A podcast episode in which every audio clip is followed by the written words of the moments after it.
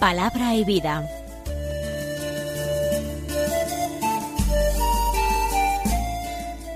Con el padre Manuel Horta, desde Sevilla.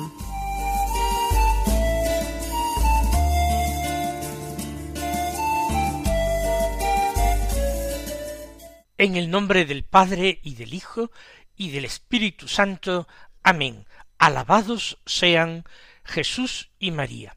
Muy buenos días, queridos amigos, oyentes de Radio María y seguidores del programa Palabra y Vida. Hoy es el martes de la primera semana del tiempo ordinario, y este martes es 10 de enero. Como cada día escuchamos la palabra de Dios que se proclama en la liturgia de la misa del día. En primer lugar, el Santo Evangelio el Evangelio de San Marcos, que es aquel que de forma continuada se está leyendo, así como en la primera lectura se está leyendo la carta a los hebreos. De San Marcos el capítulo primero, desde el versículo 21, la segunda parte del versículo, hasta el versículo 28. Un texto que dice así, en la ciudad de Cafarnaún, el sábado, entró Jesús en la sinagoga a enseñar estaban asombrados de su enseñanza, porque les enseñaba con autoridad y no como los escribas. Había precisamente en su sinagoga un hombre que tenía un espíritu inmundo y se puso a gritar ¿Qué tenemos que ver nosotros contigo, Jesús Nazareno? ¿Has venido a acabar con nosotros? Sé quién eres, el santo de Dios. Jesús lo increpó. Cállate y sal de él. El espíritu inmundo lo retorció violentamente y dando un grito muy fuerte salió de él. Todos se preguntaron estupefactos ¿Qué es esto? Una enseñanza nueva expuesta con autoridad. Incluso manda a los espíritus inmundos y lo obedecen. Su fama se extendió enseguida por todas partes, alcanzando la comarca entera de Galilea. El Evangelio que acabamos de escuchar es uno de esos Evangelios que a veces hacen sentirse incómodos a muchos cristianos, a muchos cristianos bien avenidos con el mundo, o que han sido formados por otros cristianos bien avenidos con el mundo. ¿Por qué digo esto?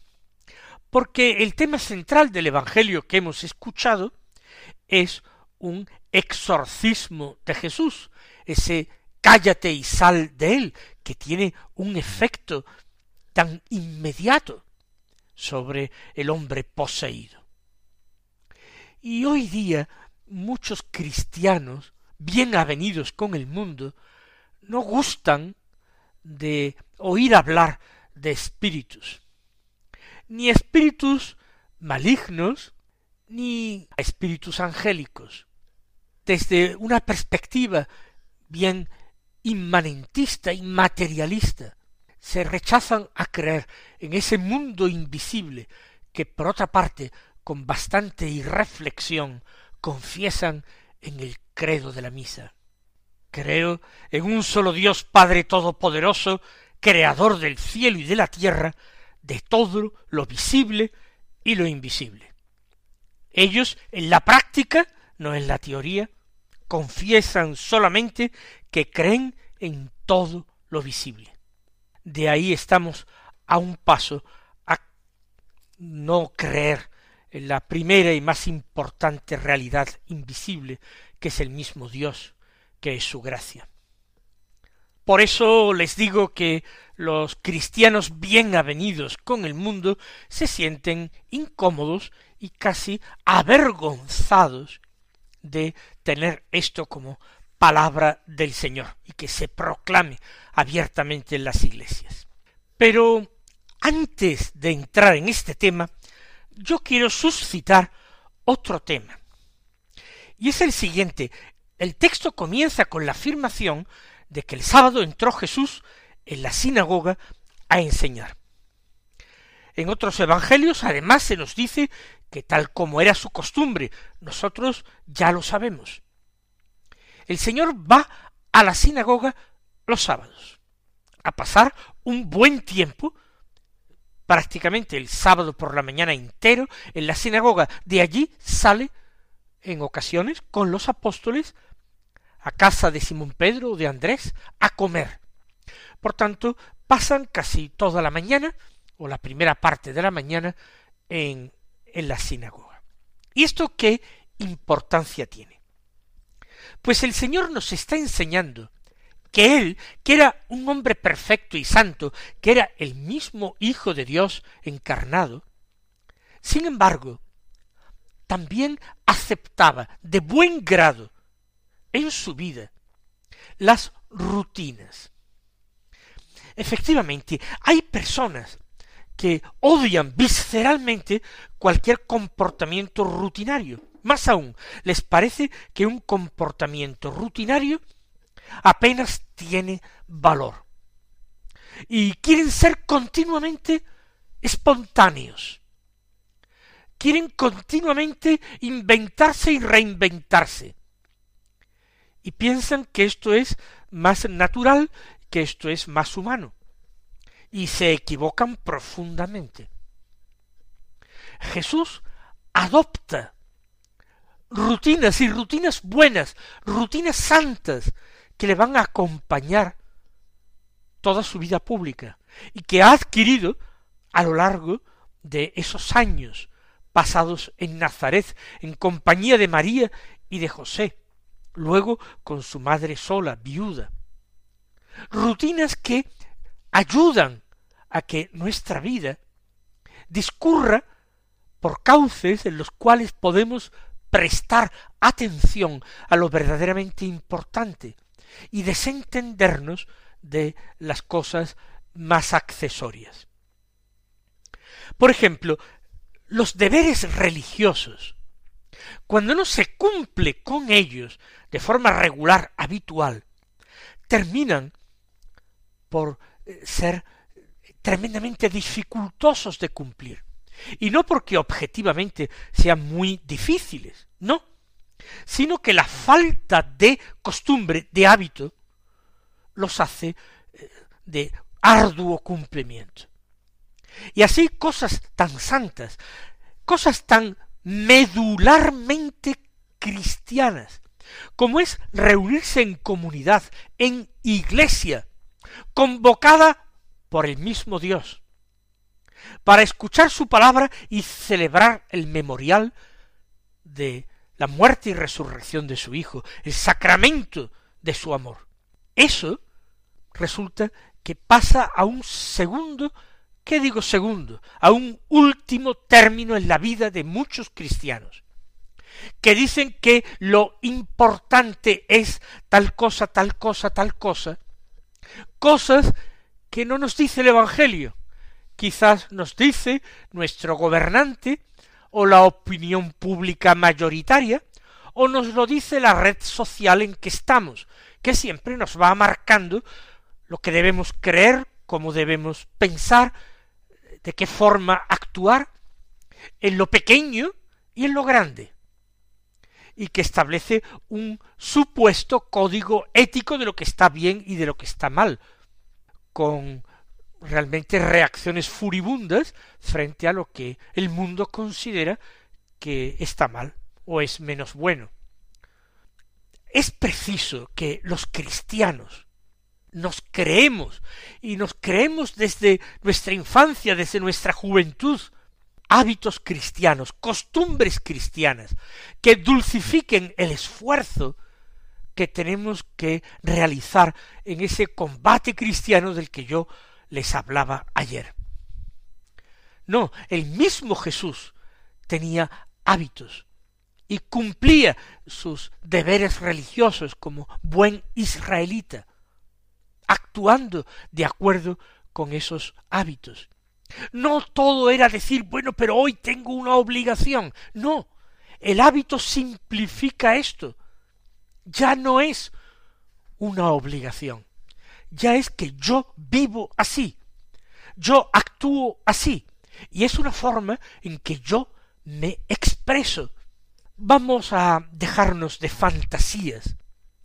Vamos a dejar a un lado esa falsa naturalidad y espontaneidad que en definitiva nos está apartando de Dios y de la Iglesia. Vamos a retomar esos buenos hábitos que quizás por las distintas situaciones penosas que estamos viviendo hemos abandonado. Cuántas personas, personas buenas, me han reconocido en estos últimos meses que han abandonado su práctica dominical y que llevan ya medio año, más de medio año, sin volver a la misa, sin volver a recibir los sacramentos en la iglesia. Adoptemos buenos hábitos. La virtud, todas las virtudes, son, por otra parte, hábitos de actuar de una determinada manera, de acuerdo con el Evangelio, de acuerdo con la enseñanza de Jesús. Segundo tema que destacamos. El Señor se presenta en los Evangelios como Maestro. Es un título que sus apóstoles le dan con muchísima frecuencia, sobre todo al comienzo de su vida pública. Después le irán llamando paulatinamente con más frecuencia cada vez le irán llamando Señor. Pero es maestro y de hecho los doctores de la ley, fariseos principalmente, al comienzo de la vida pública de Jesús, que es de la que nos está hablando el Evangelio en estos días, lo ven como un maestro, más como ellos. Eso sí, nosotros podríamos decir que para los doctores de la ley en tiempos de Jesús, el Señor estaba practicando un intrusismo profesional, lo decimos con términos de hoy. Es decir, alguien que no ha estudiado, que no ha estudiado seriamente durante años a los pies de un maestro, que no ha sido discípulo de un rabino durante tiempo, se pone a enseñar como si fuera un rabino. Por tanto, reconocen, no pueden evitar ver que Jesús es un maestro que imparte enseñanzas, que tiene cierto éxito en su predicación. Digo cierto porque la popularidad es innegable. Multitudes lo asedian. Otra cosa es que realmente pongan en práctica todo lo que Jesús enseña, que es lo que haría un buen discípulo. Pero que Jesús es maestro es algo absolutamente innegable. Y en la acción de un buen maestro hay dos elementos a considerar.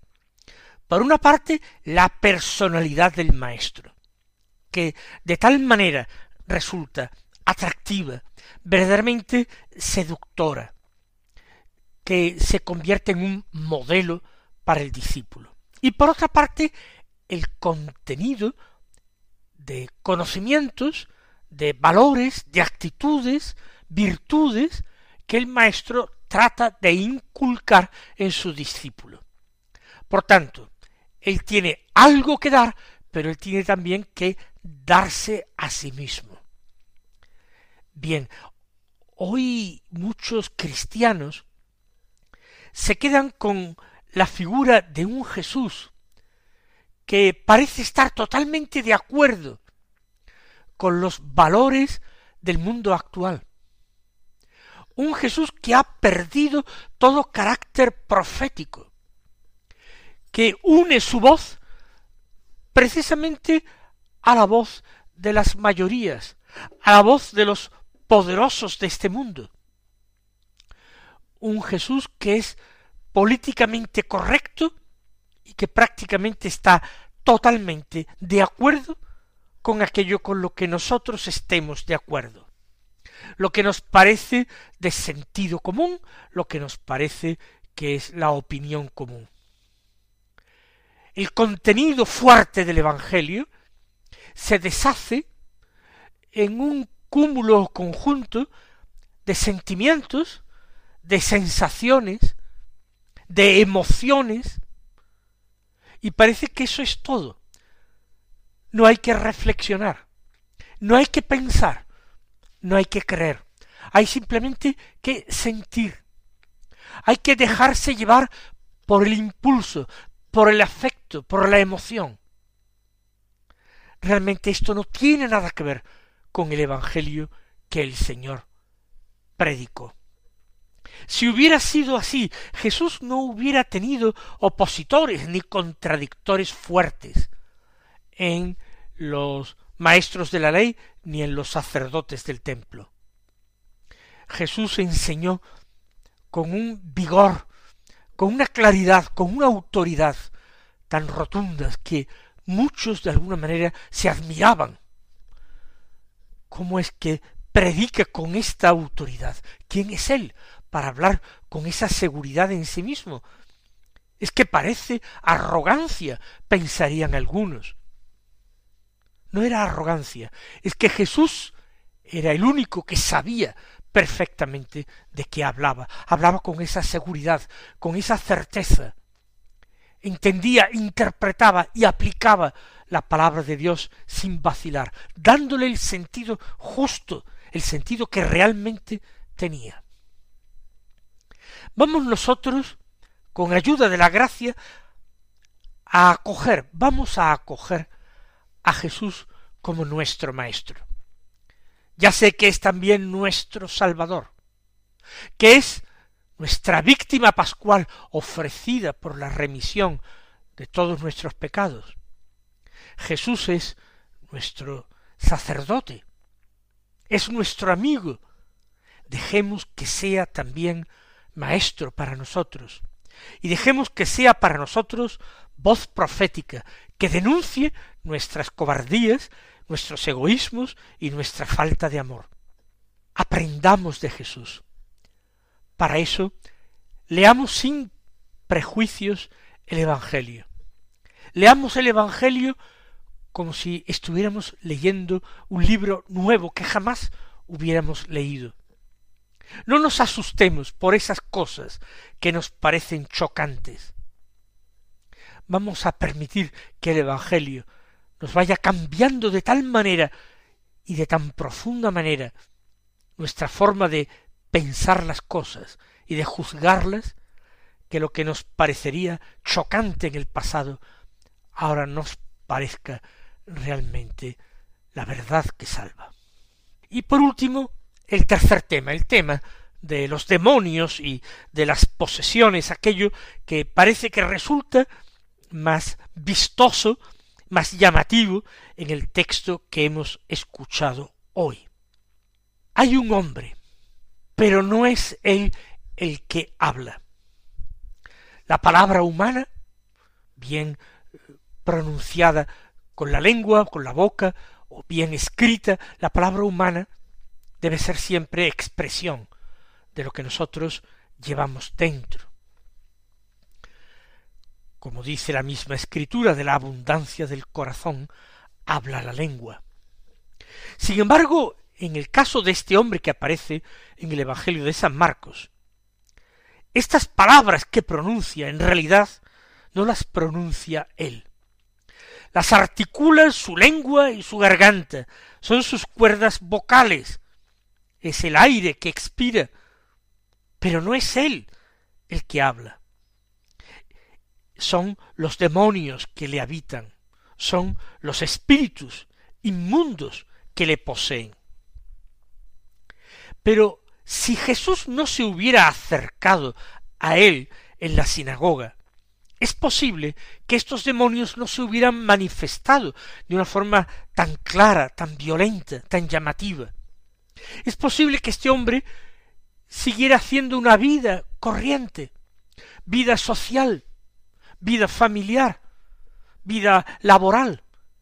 Tal vez seguiría yendo todos los sábados a la sinagoga, mientras los espíritus inmundos moraban en él y le hacían actuar de una forma muy distinta como un hijo de Dios debería actuar. Claro que hoy también muchos espíritus inmundos acechan a los hombres de hoy y a los cristianos de hoy, e incluso a las sociedades y a los países. claro que los poseen de cierta manera. Claro que el espíritu del mal se manifiesta continuamente porque es espíritu de mentira.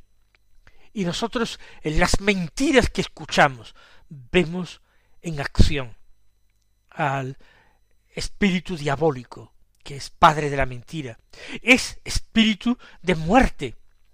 Los espíritus inmundos tratan de dañar al hombre, tratan de hundirlo, tratan de que la sociedad se convierta en una sociedad suicida, que mate a los suyos, a los suyos más débiles, pequeños o muy mayores, que la muerte sea ensalzada como un bien, que la vida sea más bien desprestigiada y ridiculizada como un mal. Eh, todo esto es algo verdaderamente diabólico, y el cristiano no puede permanecer indiferente.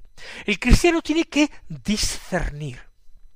Con la ayuda de la gracia de Dios, tiene que descubrir esta presencia maligna, que a veces se oculta más y otras veces da la cara abiertamente creyendo que de esta forma conseguirá más fácilmente sus fines. Podríamos decir que el demonio termina perdiendo la vergüenza termina destapando sus planes abiertamente ante una sociedad que está adormecida, que está narcotizada, que ya de tal manera le ha aceptado como su Señor, como Señor del mundo, dando la espalda a Jesucristo, que ya todo lo que le planteen le parece bien. Si va adornada con un rum rum de palabras agradables, de palabras convenientes, de palabras a las que muchos espíritus débiles y confundidos les gusta escuchar. Si no son solamente esos casos que a veces levanta la prensa o que uno pregunta con curiosidad al exorcista de su diócesis o lee eh, libros como los del padre Amor, etc. No, es una presencia mucho más cercana a nosotros y tal vez escondida. Y nos urge, en nosotros mismos y en nuestra alma, expulsar, derribar y destruir.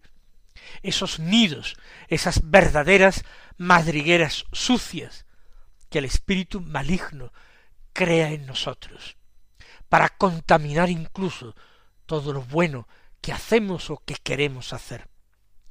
Declaremos una guerra sin cuartel al pecado, declaremos una guerra sin cuartel a la mentira y a la impureza. Pongámonos claramente de parte de Cristo, nuestro Señor, nuestro Maestro, nuestro amor. Él os bendiga y hasta mañana si Dios quiere.